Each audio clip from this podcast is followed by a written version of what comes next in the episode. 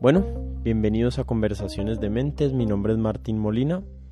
Hoy tenemos invitada a Isabel Corpas. Isabel fue la primera mujer en Colombia en recibir un doctorado en teología y esto es relevante para nuestra conversación de hoy que fue alrededor de la religión, eh, el concepto de Dios que tiene Isabel y el mío y por qué ella se considera a sí misma creyente y yo me considero a mí mismo un ateo, en qué estamos de acuerdo, dónde coincidimos y también dónde discrepamos. Fue una conversación súper interesante.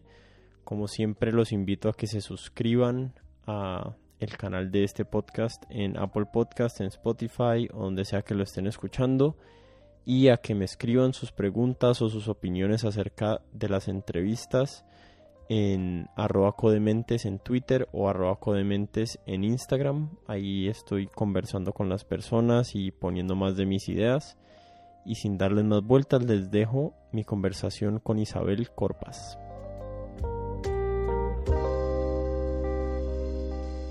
Bienvenida Isabel a Conversaciones de Mentes. Muchas gracias por regalarme este tiempo y a mis oyentes. Ojalá que tengamos una conversación interesante hoy que enriquezca las vidas y las mentes de las personas que nos escuchan. Bienvenida. Gracias por la invitación, Martín.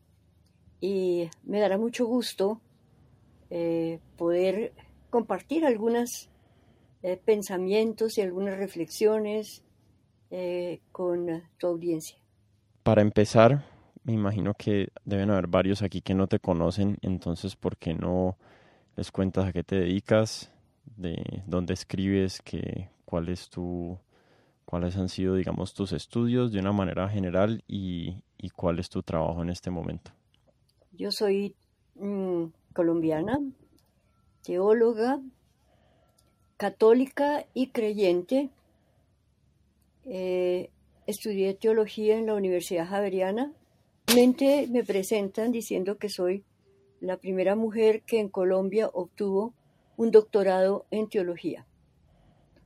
Eh, enseñé en la Universidad Javeriana, enseñé en la Universidad de San Buenaventura, sumados los dos em, ejercicios.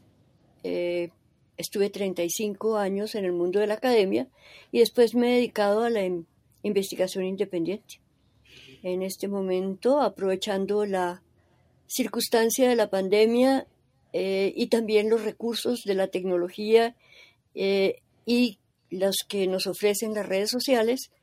Acabo de terminar un libro. Este no es un lanzamiento para el libro, pero si me mm. preguntas que, a qué me he dedicado, en los últimos tres años he estado mm, haciendo una investigación sobre un tema pues que a las mujeres eh, católicas nos eh, preocupa mucho y es la discriminación que en la Iglesia Católica tradicionalmente se ha hecho de las mujeres al no permitirles o no permitirnos el, eh, acceso a la, a la, ordenación. Dicho de otra manera, ¿por qué las mujeres no pueden ser sacerdotes?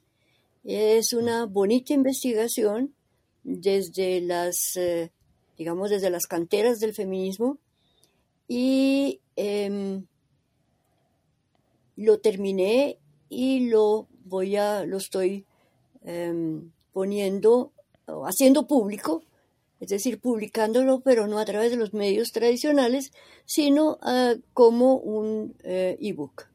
Además, estoy, eh, escribo habitualmente eh, un blog en la revista Vida Nueva Digital. Me falta un dato de mi hoja de vida, el más importante de todos. Eh, soy mamá de cinco hijos y abuela de doce maravillosos nietos.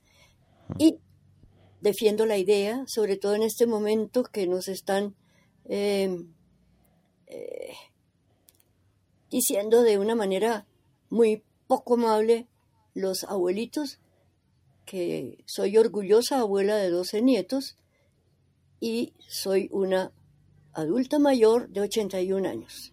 Pero fui abuela a los 51.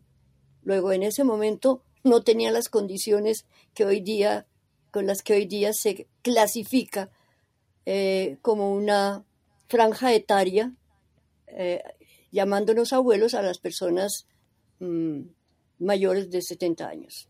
Creo que al presidente le tocó retractarse un poquito de ese, de ese uso de ese, esa denominación de las personas adultas mayores. Yo la he peleado hace rato diciendo que la abuelidad es un parentesco y no una franja etaria o una, o una edad.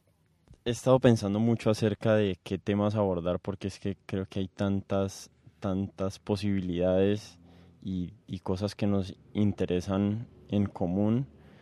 Pero ayer que hablamos un momentico por el teléfono, me dijiste una frase que me gustó mucho y me gustaría que empecemos por ahí. Y la frase la voy a la voy a decir mal dicha porque la verdad es que la noté después como de un par de horas de, de nuestra conversación, pero era algo así y es el Dios en el que los ateos no creen puede ser el mismo Dios en el que yo no creo. Entonces, eh, para empezar la conversación, yo creo que ya una parte de mi audiencia conoce mi posición y sabe que yo me considero a mí mismo un ateo, pero me gustaría que, exploremos dónde, dónde son, dónde son las, las partes o los entendimientos que tenemos en común, las creencias que tenemos en común y dónde divergen nuestros conocimientos o nuestras creencias para que yo me denomine a mí mismo un ateo y tú te denomines a ti mismo una creyente y así tal vez tenemos como un fundamento desde donde de ahí en adelante tomar la conversación para que no hayan malentendidos con las palabras que usamos. ¿Te parece? Eh, me parece. Y repito la frase, más no es mía, sino del patriarca Atenágoras IV de Constantinopla, por allá en los años, qué sé yo, 60 o 70 podría ser del siglo pasado. Pero la frase es muy bonita porque él dijo, el Dios en el que los ateos no creen es el, mismo Dios en el que yo tampoco creo. ¿Qué quiere decir esto? Que eh, yo creo que de Dios eh, lo hemos manipulado a lo largo de la historia y ahí entra un tema sobre el cual tú querías que conversáramos, que son eh, los, ah, las polarizaciones, hmm.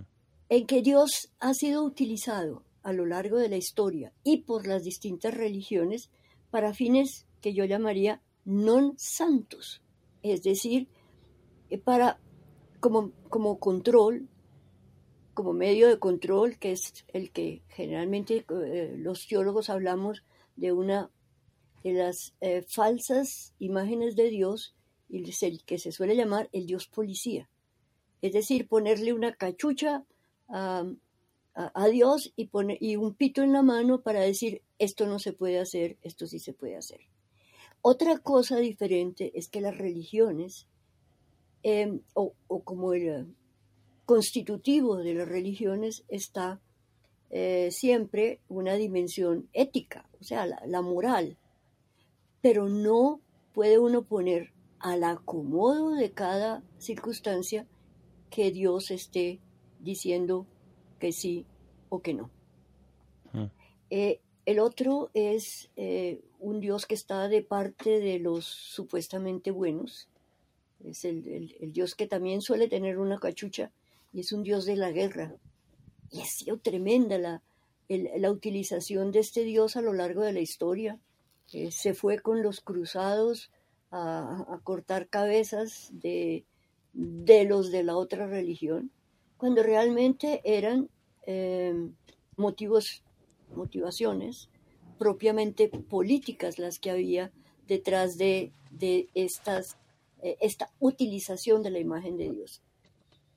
Obviamente el Dios en el que menos creen los que se declaran ateos, por ejemplo está eh, Hawkins y Dawkins, los dos están ahí en esa, en esa vertiente, que es el Dios, el Dios creador o que se limita a ser un Dios creador. Las religiones tienen siempre unas historias como el mundo, de cómo la vida y cómo sus instituciones comenzaron a existir. Para darle un sentido y no una explicación científica. Y para darle un sentido, estas, el mundo, la vida y, sus, y las instituciones eh, tienen un origen divino. Es la función del mito dentro de la religión.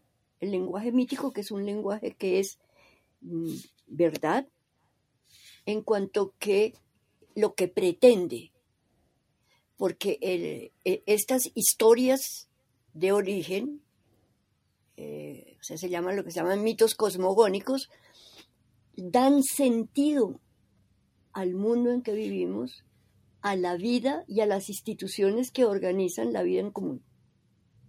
Entonces, viene el por qué. Ah, no, pues es que desde que podemos eh, creer en la evolución de la vida, entonces ya no, no se cree en Adán y Eva. No, es que la historia de Adán y Eva no es una explicación científica. Yo puedo creer, yo, Isabel Corpas de Posada, teóloga, católica y creyente, puedo creer fervientemente en la evolución de la vida al estilo Darwin. Y creo en Dios. Y, puedo leer el texto del Génesis, la famosa la creación del mundo, que es un himno, un canto que eh, eh, usaban los judíos en el templo de Jerusalén para alabar a Dios. Dios que está, eh, si ustedes se acuerdan la canción al crear la vaca, Dios hizo la leche, la canción de Piero. Es, era, era una canción, no una explicación científica. creo que eso serían, digamos, las tres imágenes contra las cuales los ateos se declaran en contra y que tampoco es el Dios el quien yo creo. Creo en el Dios que Jesús nos muestra, el que Jesús nos revela como el Dios que es Padre, que es eh, misericordioso, que camina, que es capaz de transformar los corazones de las personas y que mm, le da sentido al, al diario vivir y al diario que hacer. Sí, no te quiero convencer, por favor, en ningún momento, ¿no? yo sé, Una explicación. Sí, no, yo, yo quiero trazar un poquito mis creencias encima de eso que dijiste para que... Y, y me parece súper importante de usar la palabra creencia como ateo porque creo que hay una hay un malentendido en el, en el ateísmo pichurrio, entre comillas, de que el ateísmo o el agnosticismo no utiliza la fe también, o no se basa, o no tiene creencias igual que las tienen las personas creyentes o religiosas. Digamos que hay unos axiomas sobre los que los ateos nos basamos que son incomprobables, pero, pero que asumimos como ciertos igual que las personas que creen en Dios asumen como cierta su existencia Em, y para mí el, debate interno que he tenido yo con relación a, Dios no se basa tanto en, ese Dios creador o en ese Dios eh, castigador que, que, nos, que nos da las leyes como un Dios normativo, sino más sobre el concepto o la idea de que hay un ser, una entidad, una energía que, que tiene una intención, que tiene una preocupación, que puede sentir o puede hacernos sentir eh, diferentes tipos de emociones, compasión o, o, nos puede inspirar con virtud. Y, y a mí la parte que al final de toda la historia no me cuadra es el tema de la intención. El tema de la... De la intención, de que haya un ser que, tenga algún interés eh, puesto sobre estos, sobre esta especie humana en este planeta, en este cosmos gigante.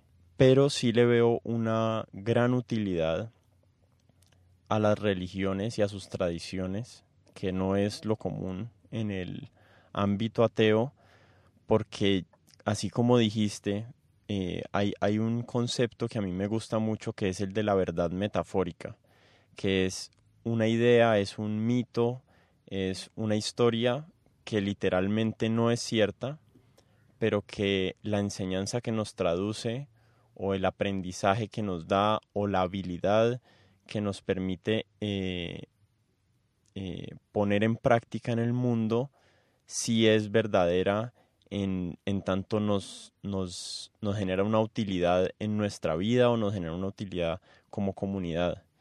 Em, no sé si tiene mucho sentido lo que estoy diciendo, tal vez puedes comentar ahí. Estoy, estoy, me parece que tiene sentido. Em, y yo pienso que eh, en esto de el, ateísmo o las creencias religiosas, pues ahí cada uno tiene una historia, cada uno tiene un recorrido, un camino recorrido que, marca el, esos porqués. Yo eh, pienso en eso, en, eh, en, las opciones y la manera de, de llegar a esas opciones y tomarlas. Em, hay, una historia que a mí me gusta mucho y es la de un político colombiano del siglo XIX eh, que fue anticlerical a morir, em, partidario pues del, federalismo en el momento en que eh, el federalismo era como quien dice una de las consignas de los, eh, de los liberales frente a los al, partido conservador que estaba configurándose en ese momento. Y este, este personaje que se llama, o se llamó José María Samper Agudelo, en un momento dado de su vida, descubrió en una búsqueda de sentido propiamente, y decía, es que yo no necesito que me, o de en el proceso de esa búsqueda decía, yo no necesito que me convenzan, sino que me conmuevan. Mí me han gustado mucho esas dos palabras. Entonces, yo creo que en algún momento quienes hemos hecho una opción de fe, eh, nos hemos sentido conmovidos. ¿sí? A mí no, no es una verdad que, que convenza, sino una verdad que conmueve, porque apunta al sentido de la vida y de nuestro hacer y de nuestro convivir eh, más que a convencernos intelectualmente. Eso tal vez es mi, mi posición al respecto. Ahora, a, a, Dios le han echado la culpa, encima de todo, de, de las mayores atrocidades, ¿no? recorre la historia y verás todo lo que en todas las religiones se le, se le endilga, ¿no? Pues, y, pues, cuando tú dices que es que Dios todo lo puede, y dice uno, ¿y por qué permite el mal? Bueno, entonces uno dice, es una atrocidad. ¿Cómo así que permite el mal? No. Y a raíz de esta, de, de esta eh, situación, porque es una pregunta que me han hecho muchas veces, ¿dónde está Dios en el medio de la pandemia? Y digo, bueno, Dios está es en, el corazón de las personas que lo aceptan, que se meten en su corazón, pero no está dentro de las leyes naturales. Las leyes naturales tienen su propio, su propio curso y, y, Dios no se mete en ellas. Ahora, que en otros momentos de la historia se hubiera pensado que era que Dios mandaba castigos dentro de esa manipulación que se, ha tenido de Dios y la gente lo creía. Y cuando la, peste bubónica del siglo XIII se consideraba que era un castigo divino y por eso iban los mm, penitentes, los eh, que se iban eh, dando, eh, flagelando por, por, los caminos de, de Europa, flagelándose para pedirle a Dios que interrumpiera el castigo. Y todavía hay gente que en, el 2020 piensa que rezando se puede evitar la propagación del, virus. Y yo creo que las leyes naturales tienen su propio ritmo, su propia, así que su propia naturalidad y que Dios no se puede meter con ellas. En eso sí, eso sí estoy absolutamente convencida. No me quiero enfrascar en la, en la conversación metafísica, pero sí hay, hay un temita allí que me, que me parece muy interesante, tal vez lo tocamos y después ya podemos pasar a, hablar más de la religión, porque yo en realidad veo, eh, aunque la, las creencias o, o ser creyente en Dios indudablemente está vinculado a las religiones en la historia de la humanidad, yo creo que nos, yo creo que son, o sea, no, no, es necesario uno para el otro y, y, me gustaría después que hablemos más de la religión en sí, como ya como la organización eh, o las estructuras, digamos, sociales que, que generan. Pero sí, en, en, la frase que dijiste ahí, mm, entendí más o menos que Dios se manifiesta en el corazón de las personas. El, el Dios que Isabel, en el que Isabel Corpas cree, digamos, existe metafísicamente por fuera de las mentes humanas, existe, existe por fuera de, del ser, o es algo que es inherente a la mente y al ser humano y lo ves o lo ves como un tipo de inspiración para el ser humano más allá de que exista eh, en algún plano por fuera de las leyes de la física. Bueno, tú le metiste ya ahí un subtítulo que llamaba metafísica. Sí. Y realmente en esto de la metafísica, ¿para qué se va a meter uno? Em, yo no puedo hablar de Dios sin asociarlo a una tradición religiosa. Es decir, ¿por qué creo yo en el Dios Padre, nuestro Señor Jesucristo, y no creo en eh, Alá es grande y Mahoma su profeta? ¿O por qué no creo en Bochica y en Bachué? Eh, son circunstancias históricas en las que nací. Nací en una familia, en una familia católica, en un país tradicionalmente católico que por circunstancias históricas resultó católico. Mira que si en 1492. El 6 de enero, eh, los reyes de España, llamados los reyes católicos, porque hay que entender el, contexto histórico, no hubieran expulsado al último rey moro de Granada, Colón no habría ido a mediados de, qué sé yo, de mayo a pedirle ayuda a los reyes católicos, sino que habría ido a pedirle al rey moro de Granada, a ese al que la mamá le dijo, llora como una mujer ya que no pudiste defenderte como un hombre. El Boabdil el Chico, que se llamaba. Pero si los resultados de esta guerra hubieran sido los contrarios, si en vez de ser Boabdil el Chico hubiera sido Boabdil el Grande, Colón habría ido a pedirle ayuda a Boabdil y a América habrían llegado en las naves de los eh, descubridores y posteriormente los conquistadores españoles habrían llegado el Corán y la, la religión eh, musulmana. De manera que son circunstancias históricas y por eso no podemos hablar de un Dios verdadero y como que los demás no lo sean.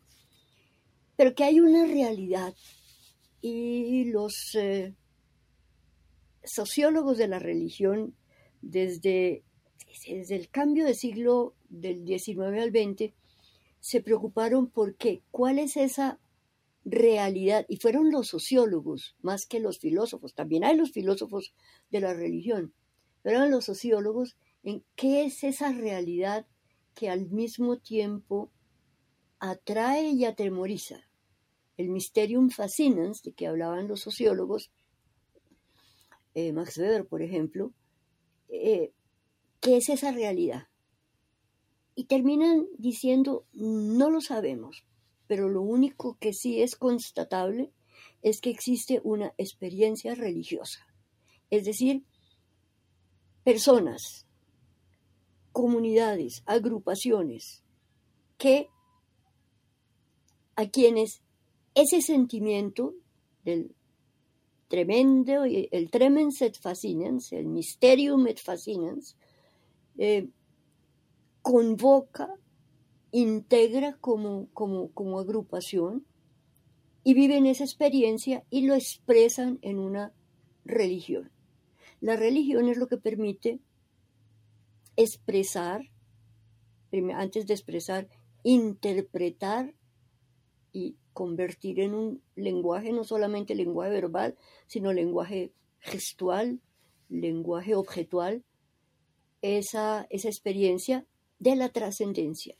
Es mi manera de entender, es la experiencia de la trascendencia, de una realidad que está más allá de nosotros, lo que yo llamo de Texas para arriba. Que desde Texas para abajo sí percibimos una realidad que le da sentido a esto que hacemos. Ese que en, en las situaciones límite se busca y eso se evidencia en eh, las diversas circunstancias de la humanidad, que se busca en las situaciones límite. Y en las situaciones no límite, pero sí en los momentos fuertes de la vida, para darle sentido a esa realidad. ¿Quién es, qué es, cómo es? No lo sé, no lo sé. Ahora, cuando ya me, me ubico dentro de mi tradición, la tradición cristiana, en la versión católica, creo en el Dios que Jesús nos muestra y trato de quitarle todas esas capas que en los dos mil años de historia eh, nos lo han desfigurado, como cuando, como cuando se encuentran un, un, lienzo y dicen, uy, aquí debajo hay otra cosa, y empiezan a quitarle capas y capas y capas y hasta que llegan a qué fue lo original. Ahí es donde yo me encuentro con el Dios, un Dios que es el Dios de amor. Eh, fíjate que mm, eh, Jesús nunca habló de un Dios creador, sino de un Padre misericordioso, de un eh, Dios que ama y quiere el bien de la humanidad. Y dentro de ese querer el bien de la humanidad, digamos, podrían ubicarse lo que se llama la, la moral, porque es bueno que haya una, una forma de sensata y, mm, y, positiva para convivir. No sé si te contesté, no desde la metafísica, eh, sino desde la historia de las religiones. Hmm. Sí, y, y, la verdad es que las conversaciones metafísicas hay veces es tan, es tan difícil seguirles el hilo porque, porque principio habría que hacer como todo un desglose de qué significa qué términos para qué persona, para uno como ponerse en la misma página y de ahí empezar a hablar. O sea que eh, yo me, parece que es una tarea difícil cuando uno tiene mucho tiempo y imposible e imposible en un caso como este, digamos. Entonces, digamos que dejémosla ya archivada por ahora, tal vez en un futuro.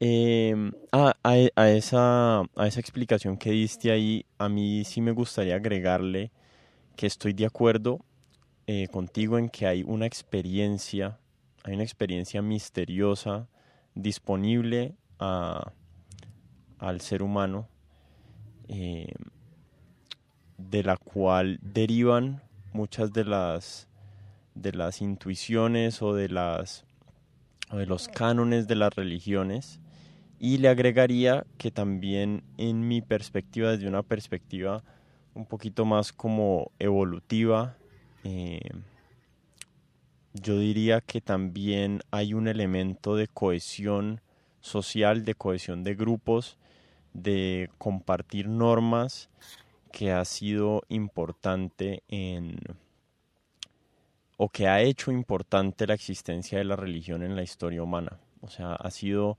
no solo el resultado de, experiencias de personas singulares, sino que también eh, hay, un, hay una riqueza o hay una importancia en la cohesión eh, como grupos que la religión nos ha dado. ¿Estarías de acuerdo con ese...?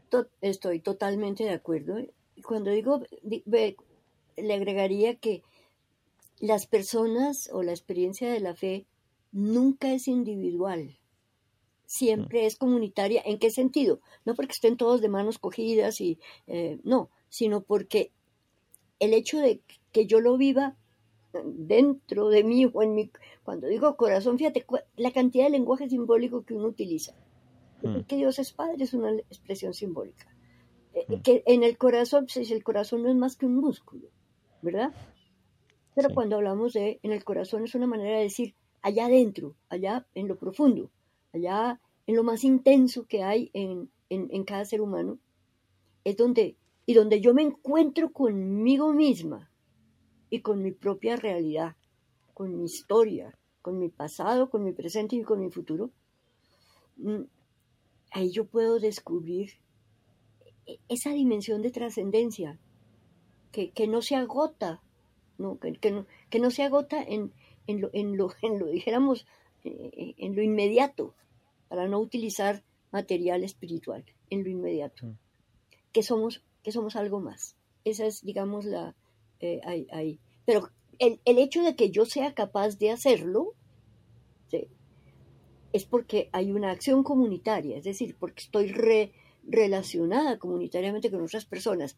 Exactamente, yo puedo estar hablando en la mitad del desierto y echar un discurso. El lenguaje es siempre también comunitario, porque somos seres humanos y como tales somos seres comunitarios. Existimos con los otros por los otros y para los otros.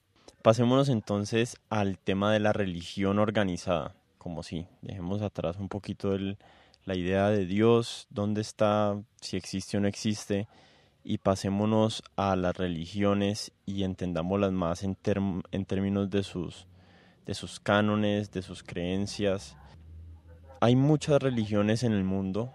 Yo diría que no, que no todas las religiones son iguales entre ellas. Tal vez tienen el mismo propósito y es debatible ese cuál es, así como estábamos explicando ahorita los dos, creo que ahí coincidimos en, en el propósito, entre comillas, de la religión, pero digamos desde mi punto de vista, hacer una equivalencia entre el cristianismo y el jainismo o el cristianismo y, y islam eh, no, no me parece cierto, porque son, puede que deriven de propósitos similares, pero digamos que las, las creencias y los dogmas que han, en los que han derivado las religiones, y estoy tratando de usar la palabra dogma y no en una manera despectiva, sino como el hecho de que hay, hay una hay un entendimiento común de cuáles son las reglas. Eh, por qué es necesario o por qué debemos esforzarnos o deben esforzarse las personas católicas en conservar esta religión específica en el siglo XXI? ¿Por qué sigue siendo relevante? ¿Por qué no la podemos porque no podemos, digamos, hacer un borrón y cuenta nueva? Yo no estaría de acuerdo, ahí estoy jugando un poquito como abogado del diablo, no estaría de acuerdo con ese, con ese argumento, pero ¿por qué es, es importante conservar las tradiciones? Y, y en algún sentido lo que siento y admiro de personas como tú es esa, ese deseo de, de reformar la religión a la que pertenecen a los a los nuevos eh, estándares morales, a los nuevos, a los nuevos entendimientos morales que hemos, a los que hemos llegado hoy en día, o incluso creo que dirías a recuperar los viejos estándares morales que se han tergiversado con la historia. Una cantidad de cosas, voy a tratar de, ordenar. Eh, paréntesis, he estado leyendo un libro de Nicolás Taleb hmm. que se llama El Cisne Negro. Entonces él es un iconoclasta y dice que eh, los seres humanos necesitamos ordenar y resumir eh, la información para que nos quepa entre la cabeza. Y entonces voy a tratar de ordenar y resumir para que me quepa en mi cabeza y poder responder. Okay. Eh, lo primero que yo diría, ¿qué es lo propio de, de una religión? Lo que ya, podríamos llamar los elementos constitutivos de una religión. Uno, el creer. Y en el creer está, y puedes decir la palabra dogma tranquilamente, el aspecto de unas verdades que, que se creen, que tienen que ver con, eh, con Dios, que tienen que ver con las relaciones interpersonales y tienen que ver con el, eh, el más allá. Yo diría que es fundamentalmente. Dentro de esas, creer tiene una historia religiosa. Siempre, si tú te pones a pensar, repasa las religiones y, hay una historia religiosa que es la que sustenta esas, eh, esas uh, llamáramos verdades de fe. Tiene un culto, tiene un ritual mediante el cual esas verdades religiosas se actualizan. Mira, el, el mito y el rito, porque el mito pertenece a las verdades religiosas, el mito y el rito se necesitan el uno al otro porque el rito actualiza el mito y a su vez el mito da sentido al rito. Cuando se pierde el rito, porque se dejó de hacer, el mito se convierte en leyenda. ¿Qué pasa con los que llamamos los mitos griegos? Que a nosotros nos llegaron unas historias, pero nunca nos llegó el mito que actualiza el rito. De igual manera, cuando un rito de cualquier religión, yo no, estoy parada en este momento en mi tradición eh, en la tradición católica, sino en cualquier religión. De la misma manera, cuando el rito pierde su vinculación con el mito, queda simplemente en un eh, acto mágico, lo cual sucede en todas las religiones. Tercer aspecto que tiene eh, una, religión es eh, una dimensión moral, una, ética, es decir, unos comportamientos que están ligados siempre a los dos anteriores. Por ejemplo, en eh, Yurupari, que es la tradición religiosa de los indígenas de la cuenca del Baupés, y tengo eh, la intención de ponerme a estudiar todo esto del chiribiquete para entender eh, qué es, cuál es esta religiosidad que quedó expresada o que está expresada en, eh, en el eh, chiribiquete, eh, que es estos de la, el Yurupari, ellos tienen una historia que establece los comportamientos que deben tener los miembros de estas tradiciones.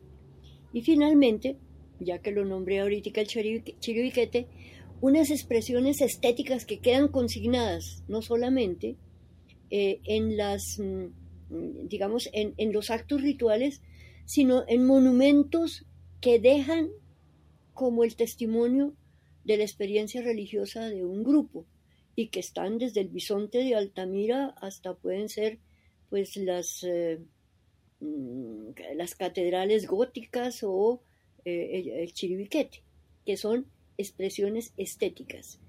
De manera que yo veo, ah, y todo esto compartido, como quien dice, lo que recoge lo anterior es eh, vivido eh, por una comunidad, no solamente en un momento de la historia, sino que se vincula con una historia. Entonces, eso es lo propio de una religión, como lo propio, no sé, del juego del parqués puede ser eh, cuántos eh, se mueven y cómo se cuentan el dado y cómo se mueven las fichas. Es decir, es lo propio, lo, lo, lo, que establece que eso sea una religión y no una magia o simplemente una creencia eh, desvinculada de una religión.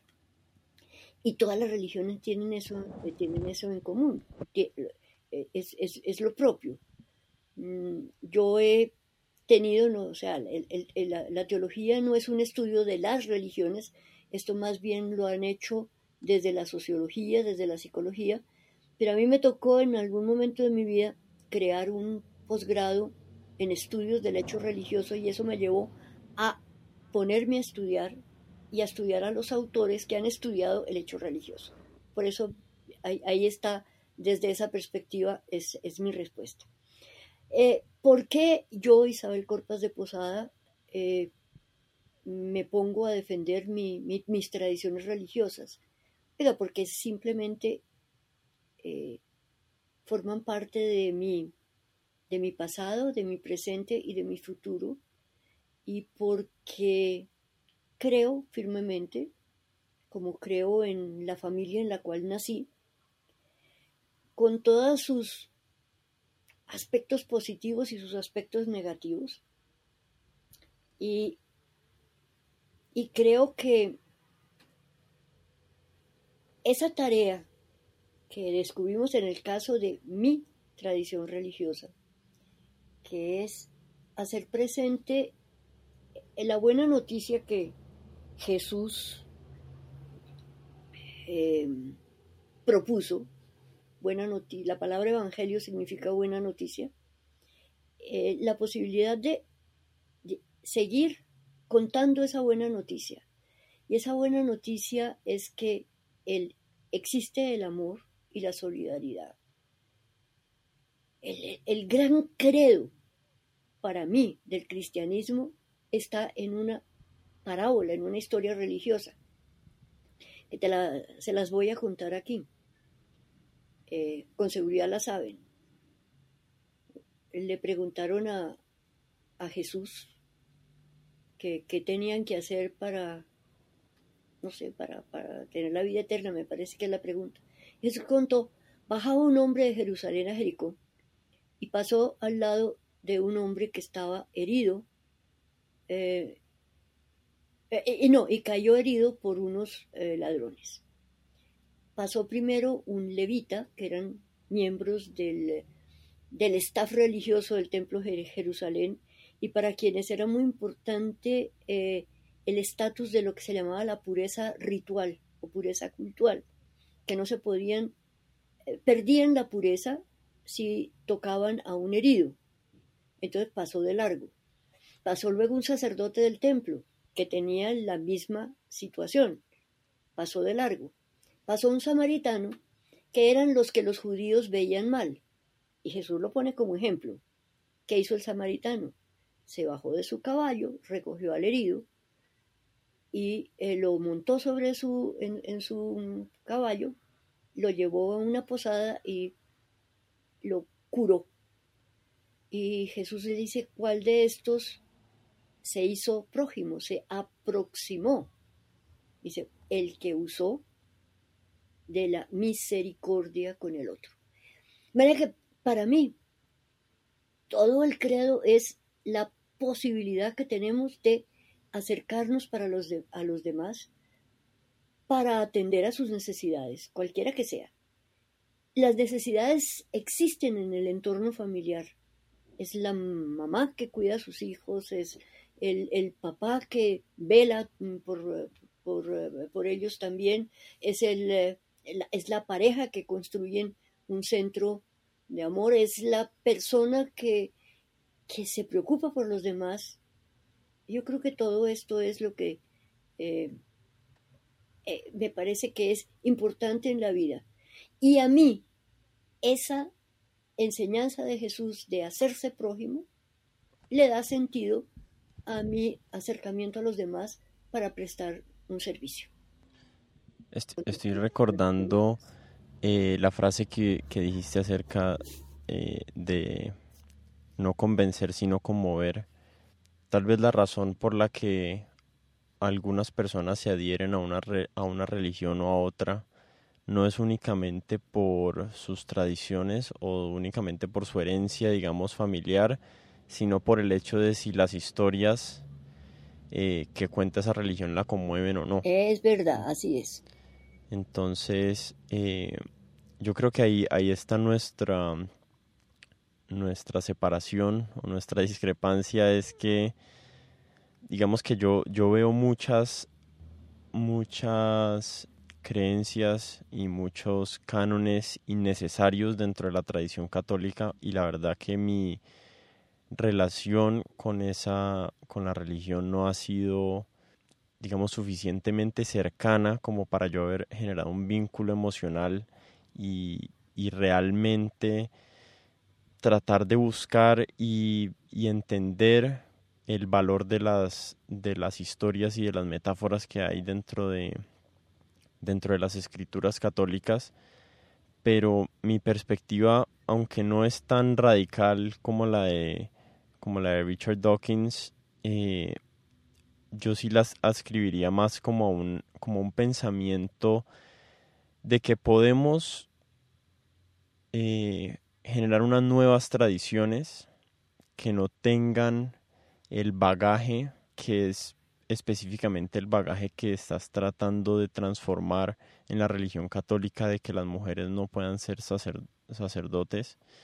Y yo creería que el camino más útil, aunque puedo estar totalmente equivocado, eh, admitiría mi, mi derrota eh, o, mi, o mi fracaso, pero yo creo que el, el camino más eficiente, eficaz de transformar nuestra sociedad hacia donde queremos es generar nuevos, nuevas historias, nuevas tradiciones, nuevas formas de entender el mundo y no, y no existe la necesidad de estas historias compartidas como en la iglesia, como en la religión católica, que yo veo muy difícil purgar de todo el como toda la tergiversación de la verdad que hubo o que no hubo hace dos mil años, pero asumamos que hubo, eh, como que yo veo esa, esa como una tarea demasiado difícil de afrontar, mientras que creo que hay caminos más amables y más fáciles de llegar al mismo lugar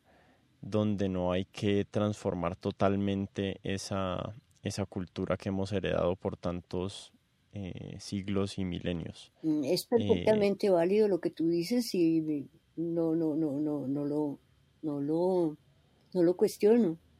Solamente que hay diversidad de caminos, como hay diversidad de religiones y diversidad de increencias también, que tú lo acabas de decir.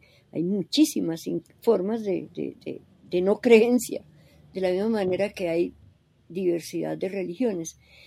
Eh, yo he trabajado mucho el tema del lenguaje religioso.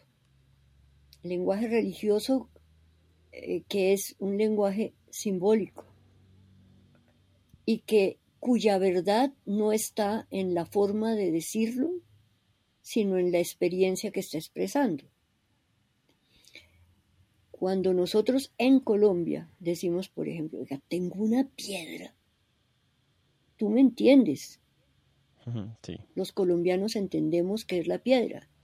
No es la piedra que Sísifo estaba em, eh, condenado a subir a través de la montaña, ni es eh, la piedra para mm, tirar piedra en una manifestación, sino, ¿la verdad dónde está? Es falso que yo, el día que tenga una rabieta, ¿Es falso que yo tenga una piedra? No, es absolutamente verdadero que yo tengo piedra. Porque lo que esa expresión simbólica o ese lenguaje simbólico está expresando es mi experiencia.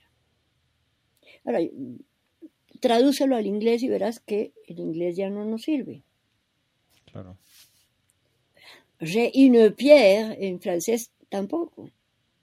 Mm. Entonces, eh, es la riqueza que tiene el lenguaje simbólico y que nos nos lo entendemos dentro de una determinada comunidad cultural y que la verdad está en la experiencia y no en la forma de expresarla. El lenguaje religioso expresa experiencia y es capaz de ser reinterpretado por las distintas generaciones y desde sus distintas circunstancias históricas. Eh, por otra parte, eh, hay un error en nuestra, llamemos la instrucción religiosa. la enseñanza de la religión eh, aquí, para nosotros en Colombia, porque en vez de habernos enseñado que el eh, digamos el, los, el alcance que tiene el lenguaje religioso, nos lo enseñaron como si fueran lenguaje científico, lenguaje objetivo, lenguaje verifica, es decir, que, que, tenía verdades verificables con los criterios de la ciencia.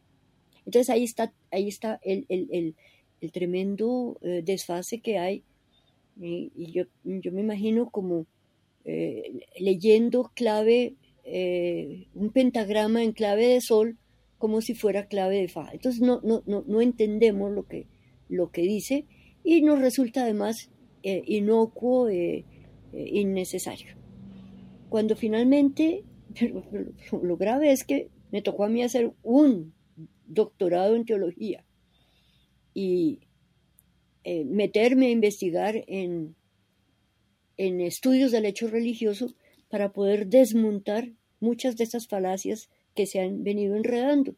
Ahora, yo, yo estoy eh, eh, contenta en lo que estoy, pero respeto cualquier otra alternativa que, que se pueda tomar.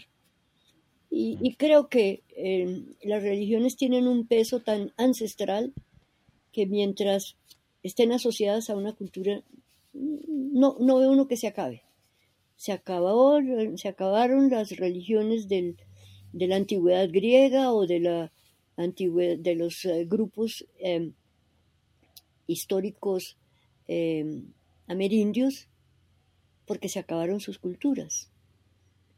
Entonces yo creo que si sigue estando asociada las religiones cristianas con la cultura occidental principalmente, pues ahí se sostendrán, pero adaptándose a las necesidades y a las circunstancias. Ah, hay un riesgo que yo siento escondido ahí y yo comparto, digamos, eh, esa búsqueda tuya y de tantas personas de encontrar significado en los textos religiosos eh, a manera de, de lenguaje no literal y de lenguaje no científico, pero lamentablemente la realidad del mundo y de la mayoría de las mentes que, se consideran de una u otra religión, o en esas mentes existe ese lenguaje religioso no como, no como enseñanza, no como mito con rito, sino que existe de manera literal.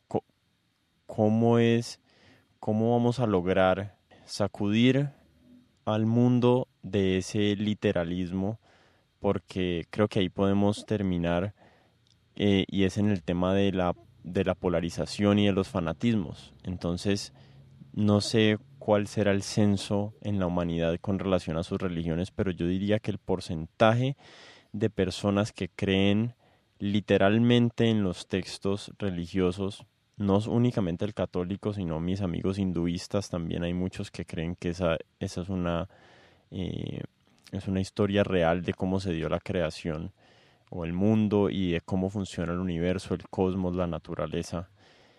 ¿Cómo, ¿Cuál es el camino para que, para que digamos, la ciencia y la, y la religión se puedan respetar y donde la ciencia y donde la religión no es no trate de dar explicaciones a los a las que la ciencia ya tiene mejores eh, mejores historias para contar yo creo que se necesita eh, simplemente un poquito más de, de fundamentalmente de conocimiento. O sea para poder entender las características del lenguaje religioso no como lenguaje científico, sino como lenguaje simbólico. Mm, pero, pero de ahí a poder cambiar tantas cosas que necesitamos cambiar, eh, es, muy difícil. Es muy difícil. Em, yo eh, he sido profesora de religión a nivel escolar, he escrito textos de religión para Mm, la clase de religión, educación religiosa escolar. He sido profesora a nivel universitario, en pregrado y, mm, y posgrado. y es muy difícil cambiarle a la gente ciertos patrones que posiblemente en, en los que se sienten seguros. Y si hay algo difícil de cambiar es las mentalidades religiosas. Y las mentalidades religiosas algunas veces son muy fundamentalistas, es decir, buscan lo que da seguridad. Y resulta que la fe cristiana no, e, no es algo que da seguridad, sino que es más bien un salto al vacío. Eh, es un salto al vacío en el que mm, tenemos la posibilidad de, agarrarnos de, una, mm, de unos valores eh, más que estar cómodamente instalados eh, y asegurados, digamos, en eso que creemos y en esas tradiciones. Eh, y ahí es donde entra el tema que habíamos en algún momento hablado, pero que ya como que no nos va a quedar tiempo para hablar, que son los fundamentalismos religiosos o las polarizaciones religiosas que han dado lugar a guerras, a, crímenes, a, inclusive genocidios. Pero por todas partes, no solamente es la historia de las cruzadas y de la Santa Inquisición en el medioevo europeo, sino que en grupos pequeños, en, grupos de, de nuevos movimientos religiosos recientes, se ha llegado a genocidios simplemente con una polarización de que hay que, qué sé yo, que hay que purificarnos y nos vamos, y, hay suicidios, suicidios colectivos. Y esto por una mala comprensión de las tradiciones religiosas. Mm. Karl Mannheim, eh, en su libro de la sociología del conocimiento, él plantea que hay dos posiciones frente a la interpretación de la realidad. Eh, él dice que hay unos que se ubican en la perspectiva de lo que él llama ideología, que es de los que se sienten seguros y, satisfechos en sus condiciones personales y sociales, y por eso defienden el statu quo y se oponen a cualquier cambio. Mm, según este autor, son todos los que se aferran a la tradición y a sus intereses, particularmente él habla de los, los viejos, los ricos y quienes detentan el poder. En el caso de las relaciones hombres-mujeres, yo incluiría a los hombres, que son los que se sienten seguros en su superioridad. En el campo de las relaciones entre, en, dentro, de la, dentro de una tradición religiosa, a quienes detenta, eh, son quienes detentan el poder, en este caso la jerarquía eclesiástica. En la otra perspectiva están los que Mannheim habla, eh, considera como utopía, que son los que buscan el cambio, quieren el cambio, porque no queremos, em, nos parece que que lo que hay hay que cambiarlo. Werner Sark dice también que creemos fácilmente, a ver si me acuerdo, creemos fácilmente lo que queremos que sea cierto. Y, y, probablemente eso nos aglutina dentro de las polarizaciones y las polarizaciones políticas lo estamos viendo y en nuestras propias opciones políticas también lo estamos viendo. Preferimos oír al que dice lo que nos gusta oír. Hmm. En el campo religioso, pues también vienen ciertas asociaciones a partir de estas eh, distintas perspectivas. Yo pienso, creo y, y, soy consecuente con eso en que en muchos de los campos se necesita cambio hay cambios a nivel eh, político, necesidad de cambios a nivel eh, eclesial, necesidad de cambios a nivel económico.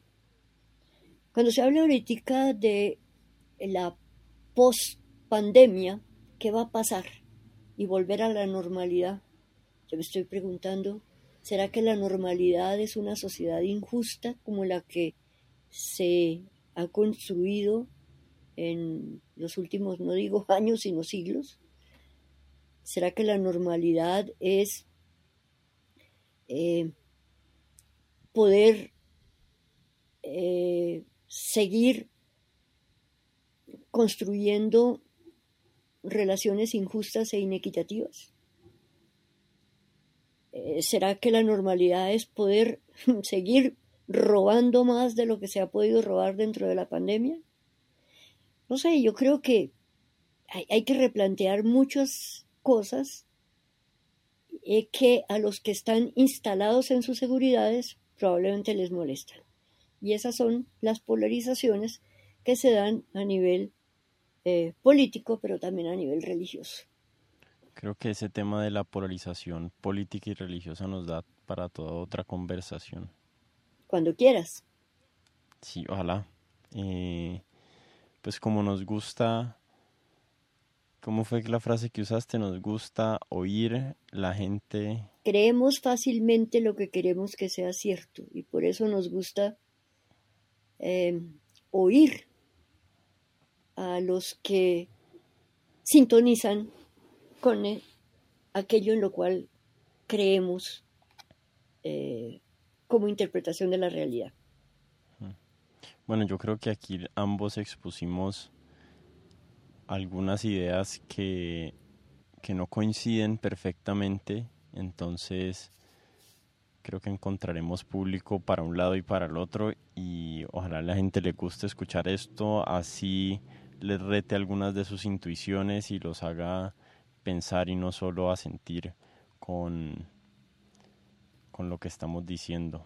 Eh, muchísimas gracias Isabel por esta conversación. Tienes la invitación extendida de regresar aquí cuando quieras. Si quieres después de que publiques tu libro, eh, con muchísimo gusto lo leo y podemos conversar, lo que me parece un tema fascinante también. Entonces, no, bienvenida cuando quieras hablar del tema que, tengas en la mente. Gracias Martín, siempre a tus órdenes, gracias por eh, haber conducido tan inteligentemente esta conversación y gracias a todos los que han tenido la paciencia de oír esas reflexiones eh, de una teóloga católica y creyente.